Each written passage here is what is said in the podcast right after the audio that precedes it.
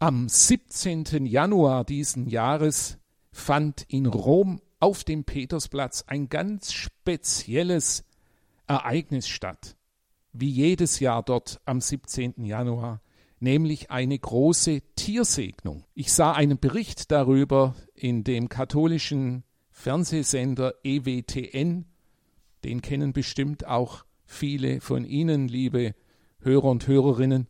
Und da sah man wie alles Mögliche, was kreucht und fleucht, zusammengebracht wurde, natürlich Haustiere in großer Zahl, Hunde und Katzen, aber auch große Tiere, Esel und Pferde waren dabei.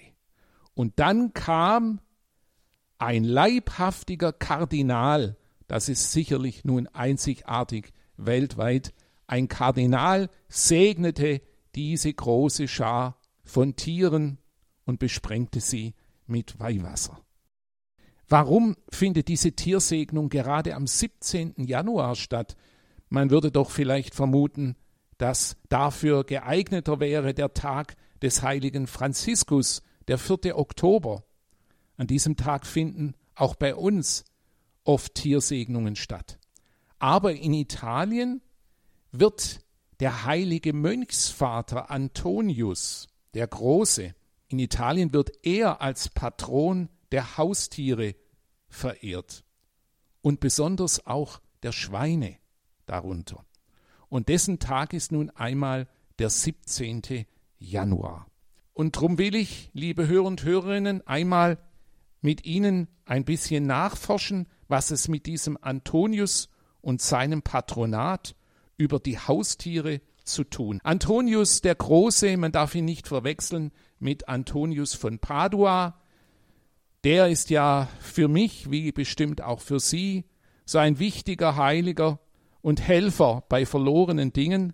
Aber hier geht es um einen anderen Antonius, der viel, viel früher lebte, in der Frühzeit des Christentums, und er lebte in Ägypten und hatte ein langes Leben. Er wurde über 105 Jahre alt. Ich möchte Ihnen etwas zu diesem Heiligen vorlesen aus dem lesenswerten Büchlein von Pfarrer Ludwig Gschwind, Antonius und das Einhorn, Heilige und Tiere.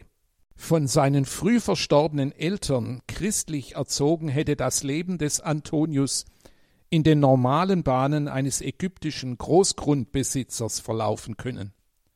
Aber als er einmal das Evangelium vom reichen Jüngling hörte, packte ihn das Wort Jesu mit aller Wucht. Willst du vollkommen sein, geh hin, verkaufe alles, was du hast, gib den Erlös den Armen, dann komm und folge mir nach. Antonius nahm diese Worte wörtlich und bezog sie auf sich.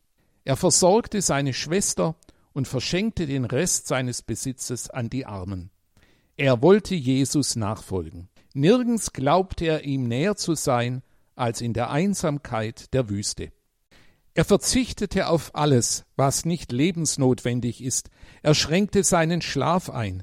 Er aß kaum und trank nur etwas Wasser. Er betrachtete es als seine Hauptaufgabe zu beten. Die Versuchungen blieben nicht aus. Welches Leben hatte er aufgegeben? War es nicht Flucht vor der Verantwortung? Hätte er nicht in der Welt mehr bewirken können?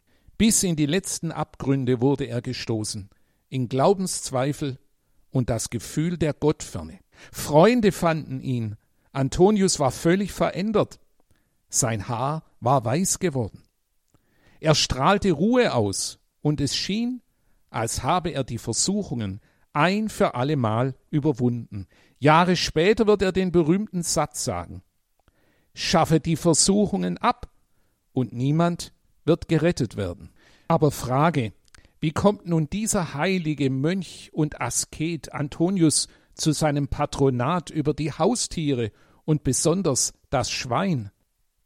Ludwig Schwind gibt dazu folgende Erklärung. Im Mittelalter gab es einen Orden, die Antoniter. Und diese Antoniter hatten ein besonderes Privileg. Sie hielten Schweine und durften ihre Schweine frei weiden lassen. Und mancherorts hatte ein sogenanntes Antonius-Schwein seinen Stall direkt neben der Kirche. Es durfte frei herumlaufen, trug ein Glöcklein um den Hals und wurde von allen gefüttert. Am Antoniustag am 17. Januar wurde es geschlachtet und an die Armen der Gemeinde verschenkt.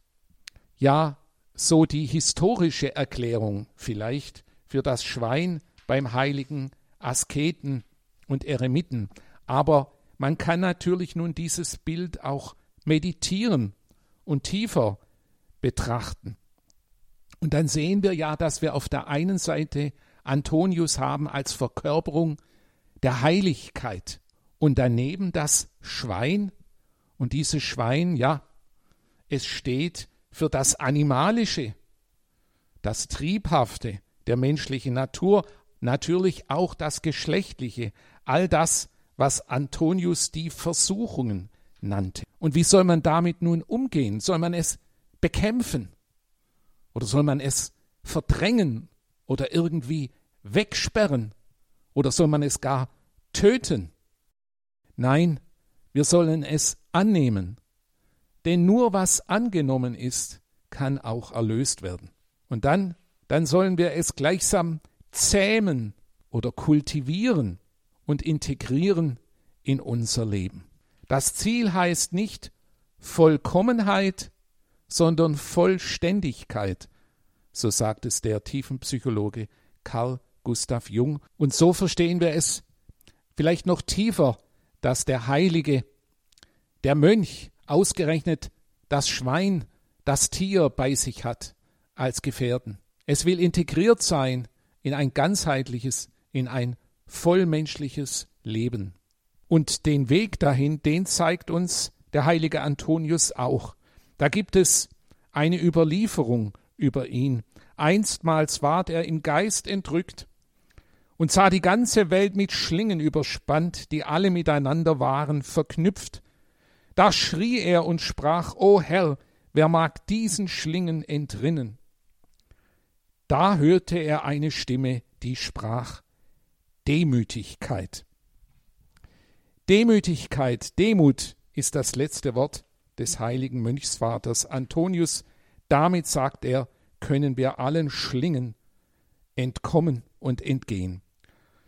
Und mit diesem Wort möchte ich Sie und mich heute nun auch in diesen Tag entlassen und Ihnen dazu auch den Segen Gottes erbitten.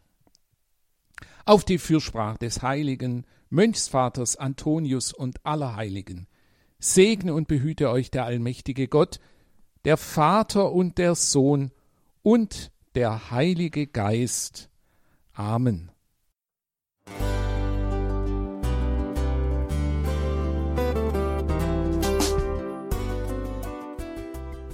Liebe Zuhörerinnen und Zuhörer, vielen Dank, dass Sie unser CD- und Podcast-Angebot in Anspruch nehmen. Wir freuen uns, dass unsere Sendungen auf diese Weise verbreitet werden. Dieser Dienst ist für Sie kostenlos. Für uns ist er allerdings mit einem nicht unerheblichen finanziellen Aufwand verbunden. Deshalb sind wir für jede Spende dankbar. Alle Bankverbindungen unserer Spendenkontos können Sie über unsere Homepage horeb.org unter dem Menüpunkt Spenden einsehen. Dort besteht auch die Möglichkeit, online zu spenden. Natürlich nach den neuesten Sicherheitsstandards. Sie können diese Informationen auch bei unserem Hörerservice unter der Telefonnummer 08328 921 110 erfragen. Ich wiederhole die Rufnummer 08328 921 110. Vergelt's Gott für Ihre Unterstützung. Ihr Pfarrer Kocher.